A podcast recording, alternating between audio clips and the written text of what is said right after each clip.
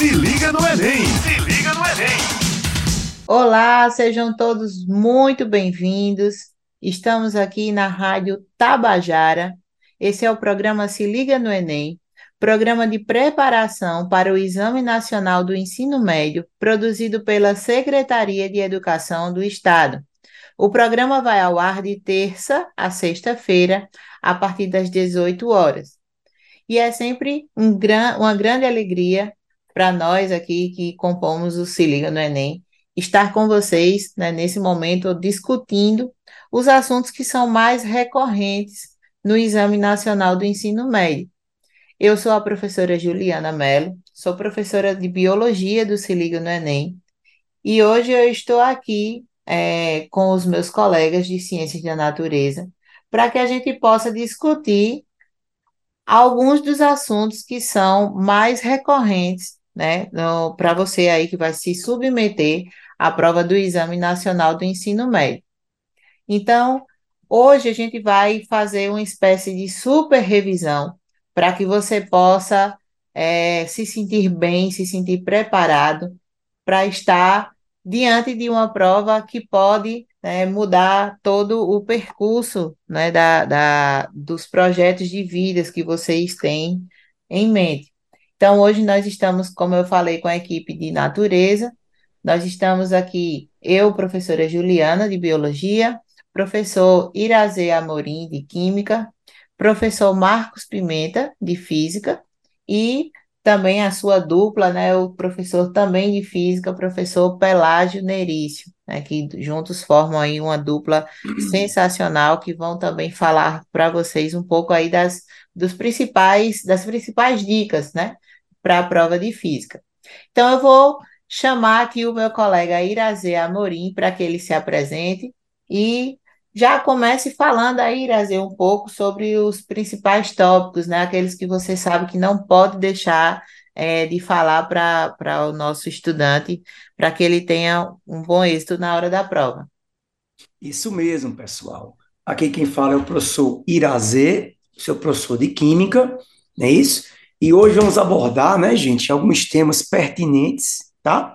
Na prova de Química, o que você precisa saber é aquele supra-sumo dos conteúdos que caem na prova, né? Conteúdos de primeira série, de segunda série e de terceira série. Não esqueça. A prova de Química, ela só, ela não, ela é, uma prova não é uma prova fragmentada. Para você resolver uma questão no Enem de Química, você tem que saber um conjunto de conteúdos para resolver alguma coisa. Juliana, me diga uma coisa, já posso começar já com química já com aquela questão certa lá do Enem, não? Vamos, vamos deixar os colegas os se colegas, né? Para é, se apresentarem. Deixa, deixa de ser mais educado, deixa a gente se apresentar, pessoal ouvir a nossa voz. Isso. Desculpa, né? Marcos. Com você. a sua voz, sua voz charmosa, professor de Química, viu? Ok. Pessoal, boa tarde, boa noite, bom dia, tá certo? Aquele abraço do professor Marcos Pimenta. Nós estamos aí na reta final para a prova do Enem, tá bom?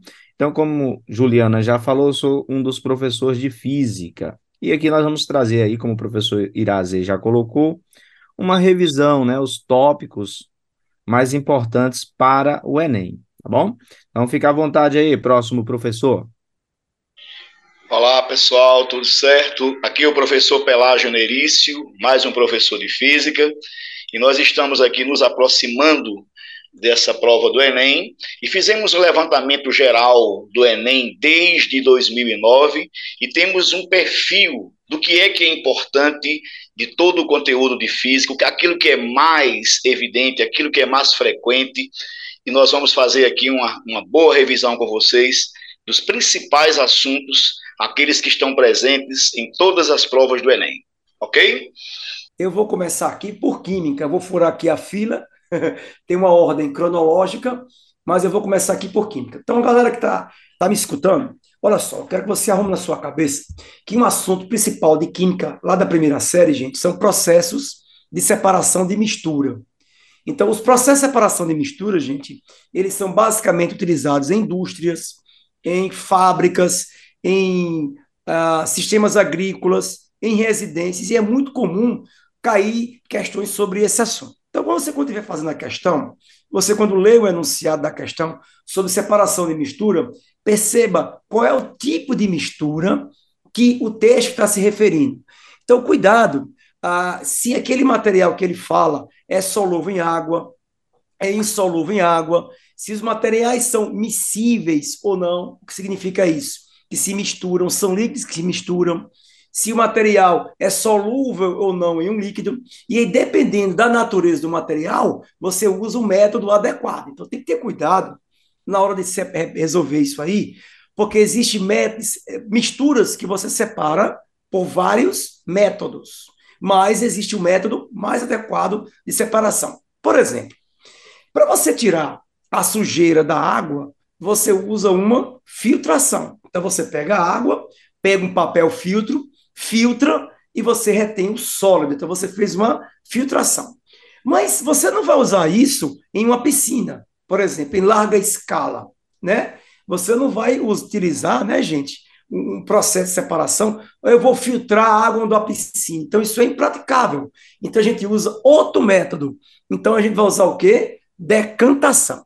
Então percebam que para o mesmo tipo de mistura, água e o sólido, dependendo do volume, você utiliza o método adequado. Então vamos lá, vamos lembrar alguns métodos bem interessantes. Se você tiver dois sólidos e um sólido for ferromagnético, o que é isso? O ímã atrair. Então você passa um ímã, atrai o ferromagnético e o outro não. Ou seja, você separa, tá? Sólidos com diâmetros diferentes. Você usa um processo chamado peneiração ou tamização. Isso mesmo. Tamização é a mesma coisa de peneiração. Para separar, gente, negócio que aparece muito, líquidos, líquido de líquido. Líquidos que são o quê? Que se misturam. Aí você usa o quê, gente? Destilação simples. Caso esses líquidos tenham um ponto de ebulição distinto. Ou seja, é quando um líquido evapora primeiro que o outro. Por exemplo, álcool e água. A água, ela evapora ali em meados de 100 graus Celsius e o álcool a 68. E aí você aquece um, a mistura, e um separa primeiro de que o outro. O nome desse processo chama-se destilação simples, tá? E quando você tem uma mistura de vários líquidos e gases, tá? Por exemplo, o petróleo, a gente usa um processo chamado destilação fracionada. Mas para finalizar minha fala inicial, eu quero que você grave, tá, gente? Um, um, assunto que é bem recorrente, quero que você anote direitinho, você escuta de novo e você nota o que eu vou falar, que é sobre uma estação de tratamento de água, uma ETA, tá? Aparece muito essa abordagem, então decora quais são os processos de separação numa estação. Vai ter lá, um dos primeiros processos de separação é a filtração, ou você usa uma grade para filtrar o partículo sólido.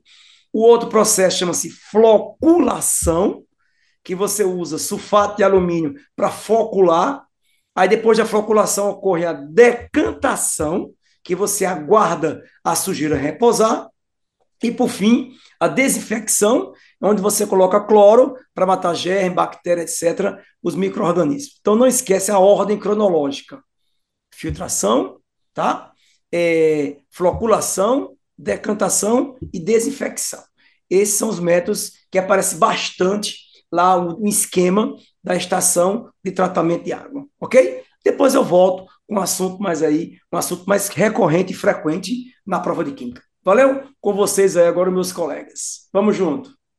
Beleza, professor Irazer, né? Dica aí de química. Galerinha, quem puder aí, ó, anotando, tá? Serão muitas informações, pega aquela observação para depois vocês revisarem, é muito importante. É, eu separei aqui uma parte que normalmente é o primeiro contato que o estudante tem com a física, que é ali o estudo inicial sobre mecânica, sobre cinemática. E é tiro certo, galerinha, está no Enem.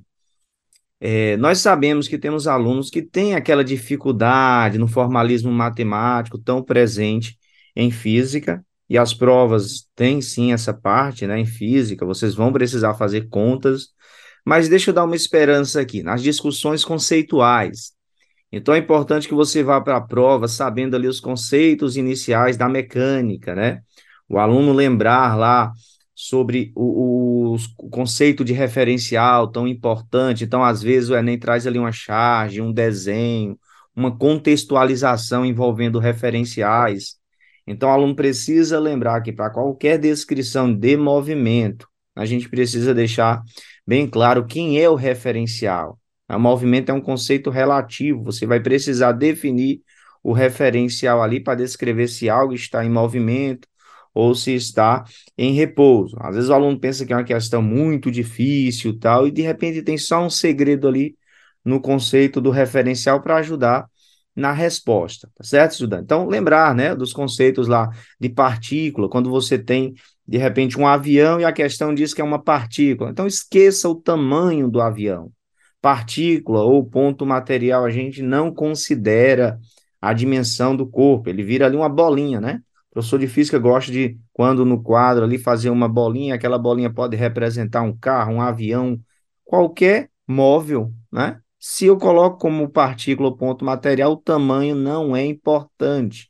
Então, isso às vezes vai te ajudar ali no formalismo matemático para fazer uma conta, onde você vai precisar ou não considerar o tamanho do corpo, né? Quando você considera, lembrar que é o corpo extenso. Quando não, você tem ali uma partícula ou um ponto material, tá bom? Conceito de trajetória, bem simples, né? Sempre gosto do aluno lembrar ali as pegadas na areia, né? Você tem um desenho, você tem uma representação do seu movimento. Então, essa parte, né, inicial da cinemática, da mecânica, a gente sempre aposta numa questão conceitual, tá bom? Mas você quer aí uma fórmula de física que tem tudo para estar na prova, é a fórmulazinha ali da velocidade média. Você lembrar que é um conceito simples né, do dia a dia, você sabendo que algo está em movimento, ou seja, está mudando de posição. E essa mudança de posição você observa com o tempo, quando você tem ali a mudança de posição, que é o nosso deslocamento, dividido pelo intervalo de tempo, você tem a fórmula da velocidade né? Onde você tem ali no começo a velocidade média, tal do delta S sobre delta T. Então, turminha, é uma fórmula que sempre, né, aparece no Enem, tá certo? Então, vale muito a pena você lembrar da fórmula da velocidade média, certo? De repente tem lá um, uma questão de velocidade constante, então a velocidade média é igual à sua velocidade instantânea. Então, guarda isso, guarda o conceito de aceleração também, bem parecido com velocidade. Só que velocidade é mudar de posição no decorrer do tempo. A aceleração, mudar de velocidade no decorrer do tempo. Tá? E a última dica que nós trabalhamos ali nas, nas primeiras semanas com os nossos estudantes é velocidade, aceleração, a transformação de metro por segundo para quilômetro por hora. Então, lembra lá daquele charmoso 3,6. Tá? Você tem um carro a 20 metros por segundo. Quer transformar isso em quilômetro por hora?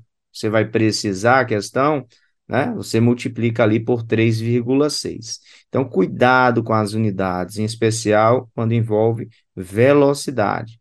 O espaço foi dado em quê? Em quilômetro, em metro. Vai precisar transformar. Então, observe isso aí, tá? Então, a primeira dica de física aqui com seu professor Marcos Pimenta é sobre introdução à cinemática, tá certo? E aí, puxar aí a nossa professora de biologia agora com a dica. Pois é, Marquinhos. É, dicas valiosas aí, pessoal, de física, né? Como os professores bem disseram, prestem bastante atenção. A gente é, faz todo um estudo, né, para trazer esses assuntos aqui, essas dicas para vocês. Em biologia não poderia ser diferente, é, meio ambiente, ecologia, ainda são um dos grandes é, pesos, né, da prova. Obviamente, a genética, a biotecnologia, fisiologia humana, tem ganhado seu espaço, mas boa parte da prova ainda consiste ali nos problemas ambientais, principalmente, porque são mais fáceis até, inclusive, de conversar com a química, de conversar até muitas vezes com a própria física, é, muitas vezes em geografia, né, é, aparecem questões que a gente até pensa, né, que são bem típicas da biologia, mas porque são assuntos muito interdisciplinares. Então, sempre foquem, né, principalmente em notícias, né, nas atualidades, é, nas ações antrópicas. O que são essas ações antrópicas? É tudo aquilo que o ser humano faz é, para o meio ambiente que traz consequências, seja a poluição da água, poluição do ar, a veiculação de doenças, né, a transmissão de doenças. Então, tudo isso aí faz parte desse grande arcabouço que a ecologia vai estudar. Nós temos, fora isso, assuntos realmente assim que são mais pertinentes. Cadeias e teias alimentares, relações ecológicas são sempre bastante bem-vindas na hora de você revisar e principalmente os principais conceitos. Às vezes, inclusive, você não, não tem uma questão claramente de relações ecológicas, nem de cadeias e teias, mas você precisa do entendimento desses dois, desse, dessas duas, desses dois temas, perdão, para que você possa resolver problemas, por exemplo, de bioacumulação, né? Que, que é nada mais é do que o acúmulo de algumas substâncias, principalmente ali derivada da poluição da água, principalmente vem ali a os vegetais, né, ou as algas que estão no ambiente aquático fazem a, a retenção desse material, ou até mesmo os pequenos peixes ou crustáceos, o ser humano vai se alimentar ou outros animais se alimentam desses peixes e através da cadeia alimentar todos esses é, todos esses elementos que são nocivos para o organismo, principalmente alimentais pesados, é, frutos da atividade mineradora, por exemplo, eles vão repassando é, a cada nível da cadeia alimentar. Então, às vezes a questão nem é sobre em si a cadeia alimentar, mas você precisa desse conceito, você precisa entender as relações ecológicas é, para que você possa desvendar ali o que a questão está querendo. Então, lembrar que em uma teia ou cadeia alimentar, o que é que vai acontecer? A energia que a gente obtém através da alimentação, a partir de, do quanto quão mais afastado né, o consumidor está do produtor, menor vai ser o nível de energia recebido por ele. E na bioacumulação vai ser o inverso. Quanto mais afastado do produtor, maior vai ser o acúmulo desse material, desse poluente, né, do que quer que seja presente no organismo daquele indivíduo. E a resposta, a lógica para tudo isso é muito clara. O que é que vai acontecer de diferente entre um e outro? Quando eu falo em uma cadeia teia alimentar, eu estou falando de relações alimentares, de relações em que a gente tem ali a energia sendo passada, só que para que eu passe energia adiante para o próximo estágio, eu também consumo parte dessa energia para me manter viva, né? Para que o meu metabolismo possa é, funcionar. Então, cada vez que eu vou é, passando né, de consumidor para consumidor, essa energia vai diminuindo, a energia disponível vai diminuindo, porque ela vai sendo consumida. Já na bioacumulação ocorre o contrário. A cada consumidor, esse poluente ele vai se acumulando no organismo. Então, por isso a sua concentração aumenta. Então, é um, um termo assim, um tema em que vocês precisam prestar bastante atenção, porque vez ou outra é cobrado é, em algumas questões de biologia, tá bom? Depois eu volto aí com mais dicas. Agora eu vou chamar o meu colega Pelágio, professor de física, para que ele possa também é, passar aí algumas dicas valiosíssimas para vocês. Se liga no Enem! Se liga no Enem! Beleza, Juliana. Muito bom, muito bom mesmo. Pois é, queridos, aqui de volta o professor Pelágio Nerice para a gente conversar um pouco sobre a física no Enem. O meu amigo Marcos Pimenta fez aí com você uma introdução, os chamados conceitos básicos de cinemática. Né? E a cinemática estuda exatamente os movimentos sem as causas. Então, todos aqueles conceitos básicos que Marcos elencou são fundamentais. Fundamentais para quê? Fundamentais para a descrição dos principais movimentos. O movimento é, na cinemática, ou ele vai ser chamado de uniforme, movimento uniforme, ou vai ser chamado de movimento uniformemente variado. Você precisa chegar no dia do Enem com esses conceitos na ponta da língua. Por exemplo, quando é que nós dizemos que um movimento é uniforme? Ele vai receber esse título quando ele tiver uma velocidade constante. Velocidade não aumenta nem diminui. E como consequência, ele vai percorrer espaços proporcionais aos tempos. Por exemplo, passou uma bicicleta a 20 km por hora. E essa velocidade vai ser mantida. Então, a cada hora, ela vai andar 20 km. Em duas horas, 40 km. Em três horas, 60 km. E aí por diante. Ela vai andar espaços proporcionais aos tempos.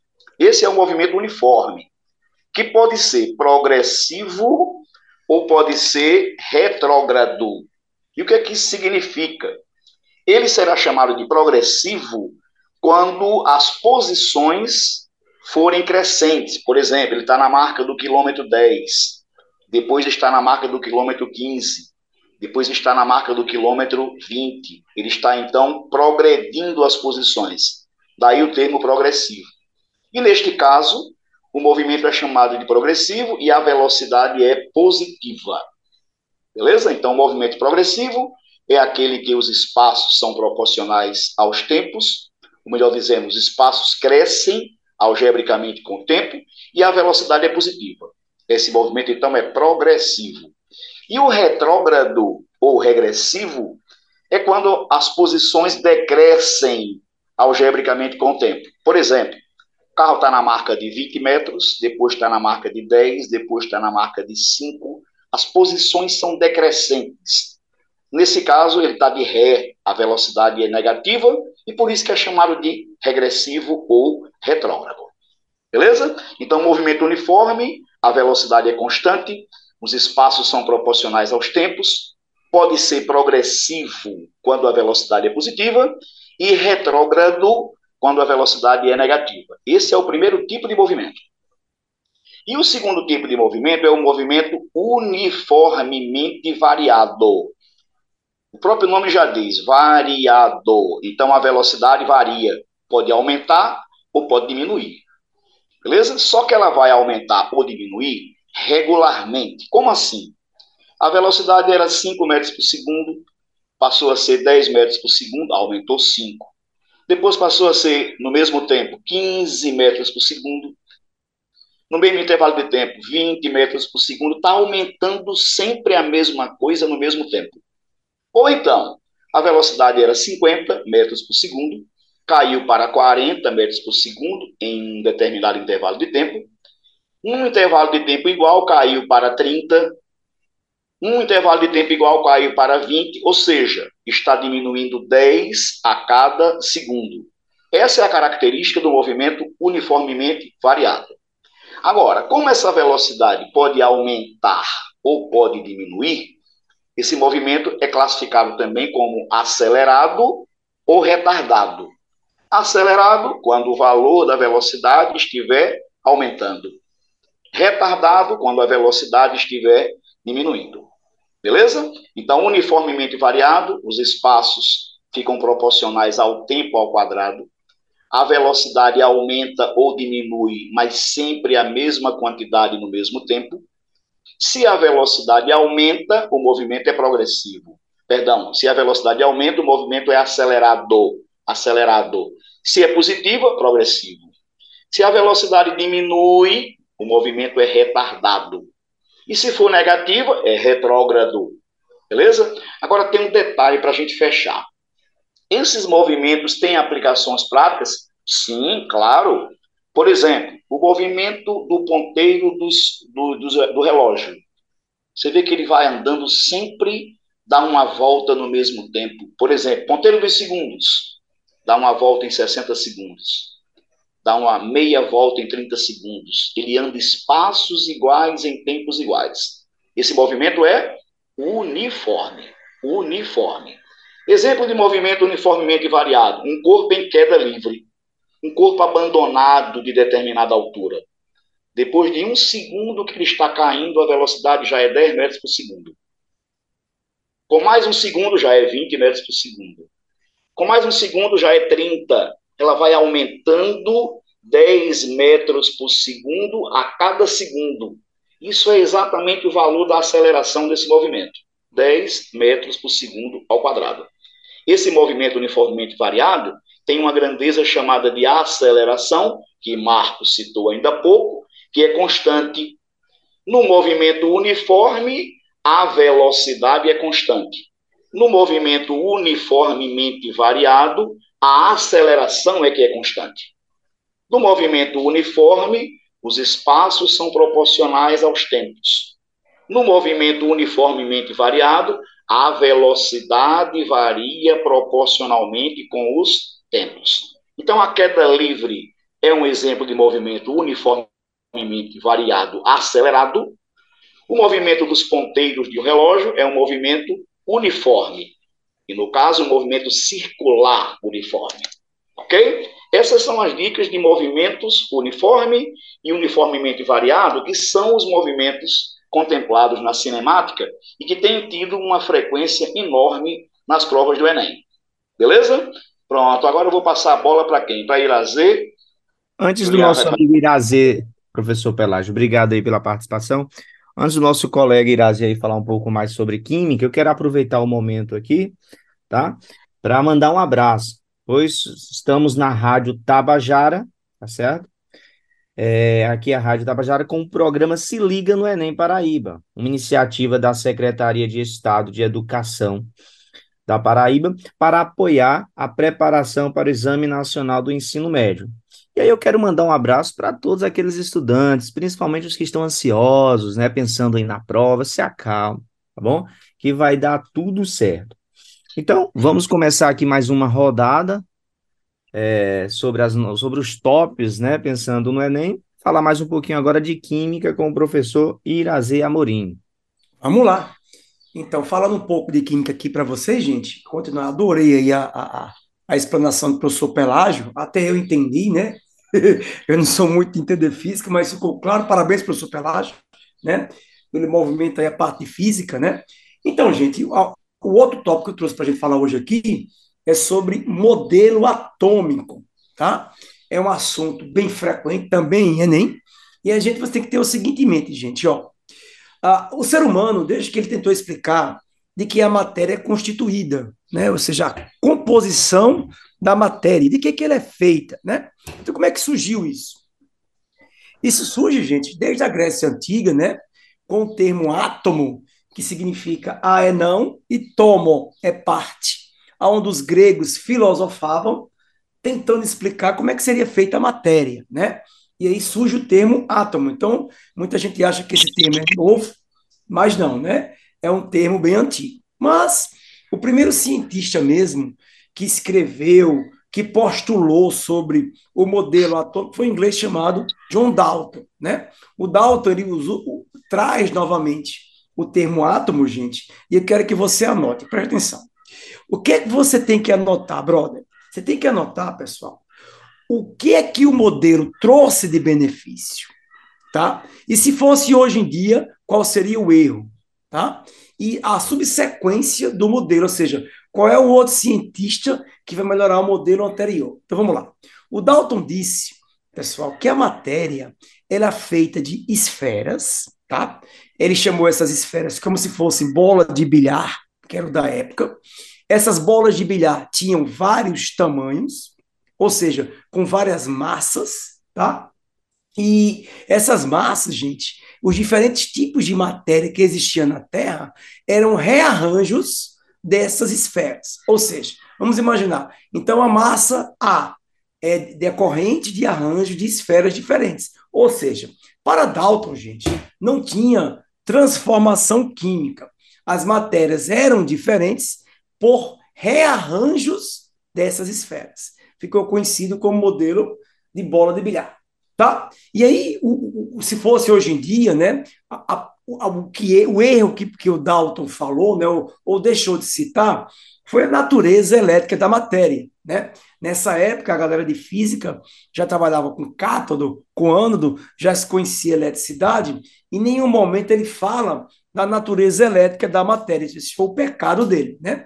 Aí um outro cientista chamado D.J. Thompson, ou simplesmente o Thompson, ele propõe um novo modelo para o átomo. Ele pede para abandonar o modelo de bola com bilhar e ele vai para o próximo modelo, que é um, ele utiliza, gente, experimentos de física, isso mesmo, ele utiliza experimentos de física, que são descargas elétricas em gases rarefeitos, em ampolas. Então imagina aí, gente, um cilindro, uma ampola de vidro, e você bota uma bomba de vácuo, e você gera uma baixa pressão e dá descargas elétricas. E aí aparece um feixe luminoso na direção do polo positivo, ou seja, ele chamou isso aí de raios catódicos, isso mesmo, porque parte do cátodo. E aí apareceu um feixe luminoso para os raios catódicos. E ele prova que esses raios são de natureza negativa, porque ele vai com a carga positiva, e esses raios, tipos que perseguem, gente, a carga positiva. E continuando com esses experimentos em gases rarefeitos, ele dá a descarga elétrica é, e esse aparece um outro raio, que ele chamou de outro raio de raio anódico, que é em sentido contrário ao polo positivo, e ele descobre com esse, com esse experimento a natureza elétrica da matéria. Né? Ele descobre com os raios catódicos que a matéria tem carga elétrica negativa, que a matéria tem carga elétrica positiva, e ele fala que o átomo não seria como uma bola de bilhar, e sim com natureza elétrica negativa e com natureza elétrica positiva, e através de cálculo ele descobre que a massa positiva é muito maior do que a massa negativa, e ele propõe que o átomo seja conhecido como o pudim com passas, tá? Ele, a contribuição dele foi sensacional, que ele fala agora, gente, que esse átomo é divisível e com natureza elétrica positiva e natureza elétrica o quê? Negativa, ou seja, a divisibilidade do átomo é uma contribuição do DJ Thompson, tá? E o próximo, é, o próximo cientista, gente, que ele vai é, modificar o modelo do poder compassa é o professor Rutherford. Mas eu vou deixar os colegas abordarem aí o próximo colega, tá? Se tiver tempo, eu falo do terceiro modelo atômico, tá? E a gente continua. Então, com vocês aí, né? A galera aí a professor Marcos comanda aí o próximo beleza. colega Marquinhos. Beleza, gente? Pode falar demais, só um. Galerinha, o tempo vai embora, né? A gente vai conversando aqui, mas dá ainda para falar aí com vocês um pouquinho, né? Vou conversar aqui, o professor Pelágio também pode complementar, sobre temperatura e calor, né? Pensando no Enem, é muito comum explorar ali os nossos conceitos, digamos assim, os nossos hábitos do dia a dia e os conceitos científicos sobre temperatura e calor, né? Aquela expressão tão falada, estou com calor, né? Vou medir a febre do menino. É, essas expressões, cientificamente falando, dentro da chamada termologia, estão erradas. E você, estudante, precisa saber disso. Não é porque gente conseguimos ali nos comunicar no dia a dia que o conceito está correto. E se aparecer no Enem, e aparece, você vai precisar lembrar dos conceitos científicos. A lembrar que temperatura está associado a uma medição ali da vibração, da agitação das partículas. Né? Lembrar que calor é uma energia em uma situação de movimento. A gente, o livro vai dizer para você lá, ó, calor é energia térmica em trânsito. Então, dentro do enunciado, né, de uma contextualização ali na prova, você tem que estar tá com isso bem claro, certo? Temperatura está associado à vibração das partículas. Pode aparecer uma questão que ele relacione ali com a energia térmica, tá bom? De um sistema. Então, você tem o conceito de temperatura. Calor, você tem a energia em trânsito, onde o corpo de maior temperatura transfere para o corpo de menor temperatura uma energia térmica. Essa energia térmica em movimento, em trânsito, é o calor. E o calor, sendo assim, não pertence nem ao corpo A, nem pertence ao corpo B. Tá? Então, a expressão estou com calor, o calor da sala, né? estão erradas. Apareceu no Enem, leia lá direitinho os distratores para não se perder e vá atrás do conceito científico, tá bom? É uma parte fácil. Uma parte mais delicada que é importante lembrar as equações ali da calorimetria. Tem um conceito de calor e o Enem pode cobrar a distinção entre calor sensível, quando um corpo provoca uma variação de temperatura, e calor latente, quando no corpo ali ocorre, né, com calor, uma mudança de fase. Tá bom? Então, lembrar que nós temos esse, digamos, o calor recebe um sobrenome. Calor sensível, quando o corpo sofre uma variação da sua temperatura. Ou liberando ou recebendo calor, mudou temperatura, calor sensível. Se o corpo passa por uma mudança de fase, calor latente, tá bom? São conceitos importantes. O professor Pelagio quiser complementar falando um pouco de propagação, fica à vontade. Vamos começar aqui então falando aí do calor que você muito bem definiu, como essa energia que se transfere entre corpos a temperaturas diferentes. Esse calor, essa transferência de energia que é imprescindível que exista uma maior e uma menor temperatura para que esse calor exista, ele pode ser transmitido entre corpos, entre sistemas, através de três processos a condução térmica, a convecção térmica e a irradiação térmica. Quando é que nós dizemos que há uma condução térmica? É quando esse calor se transfere predominantemente em meios sólidos. Esse calor se propaga de molécula a molécula através dos elétrons livres e sem movimento de matéria. É aquele calor que, por exemplo, você bota a extremidade de uma barra de metal exposta a uma chama, e esse calor vai caminhando através dessa barra de metal. Esse tipo de transmissão é a condução térmica, que predomina nos sólidos metálicos e se propaga de molécula a molécula sem movimento de matéria. Já a convecção é a transmissão do calor que ocorre em fluidos, líquidos e gases, Nesse tipo de transmissão, há o deslocamento de matéria, a massa se desloca, causada por uma diferença de densidade. Por exemplo, o ar frio gerado em um ar-condicionado no alto de uma sala. O ar frio fica mais denso e o ar frio desce ao deslocamento do frio para baixo e o do quente para cima. Essa transmissão do calor que predomina, que acontece apenas em fluidos e que ocorre devido à diferença de densidade com a temperatura e ao deslocamento de matéria é chamado de convecção térmica. Temos exemplos à vontade aí, como as correntes de convecção, a brisa marítima, a brisa terrestre, são exemplos de convecção térmica. E o último processo é a irradiação térmica. Esse acontece também em meio em fluidos, mas se caracteriza por ser possível até na ausência de meios materiais. Por exemplo, o calor do Sol chega até a Terra através do processo de radiação térmica, que é através de ondas eletromagnéticas que consegue acontecer até no vácuo, mesmo na ausência de meios materiais. Quando você perceber um fenômeno em que o quente está descendo, saiba que é por radiação térmica. Porque por convecção, o quente sobe, o quente fica menos denso.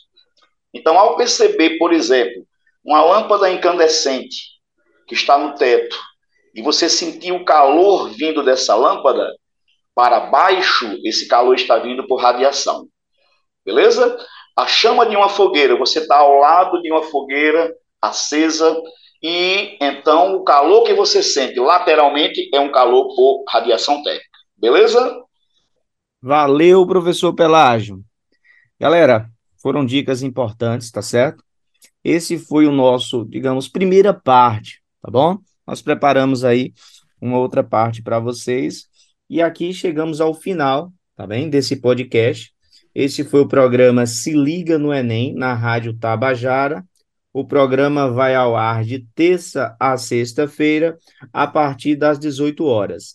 Fiquem ligados. Essa equipe aqui é a equipe de ciências da natureza do programa, tá certo? Aqui o seu professor Marcos Pimenta, você ouviu aí o seu professor Irazê Amorim, seu professor Pelágio e a professora Juliana Mello. Tá bom? Então, aquele abraço, turma. A gente se encontra aí num próximo podcast. Se liga no Enem! Se liga no Enem!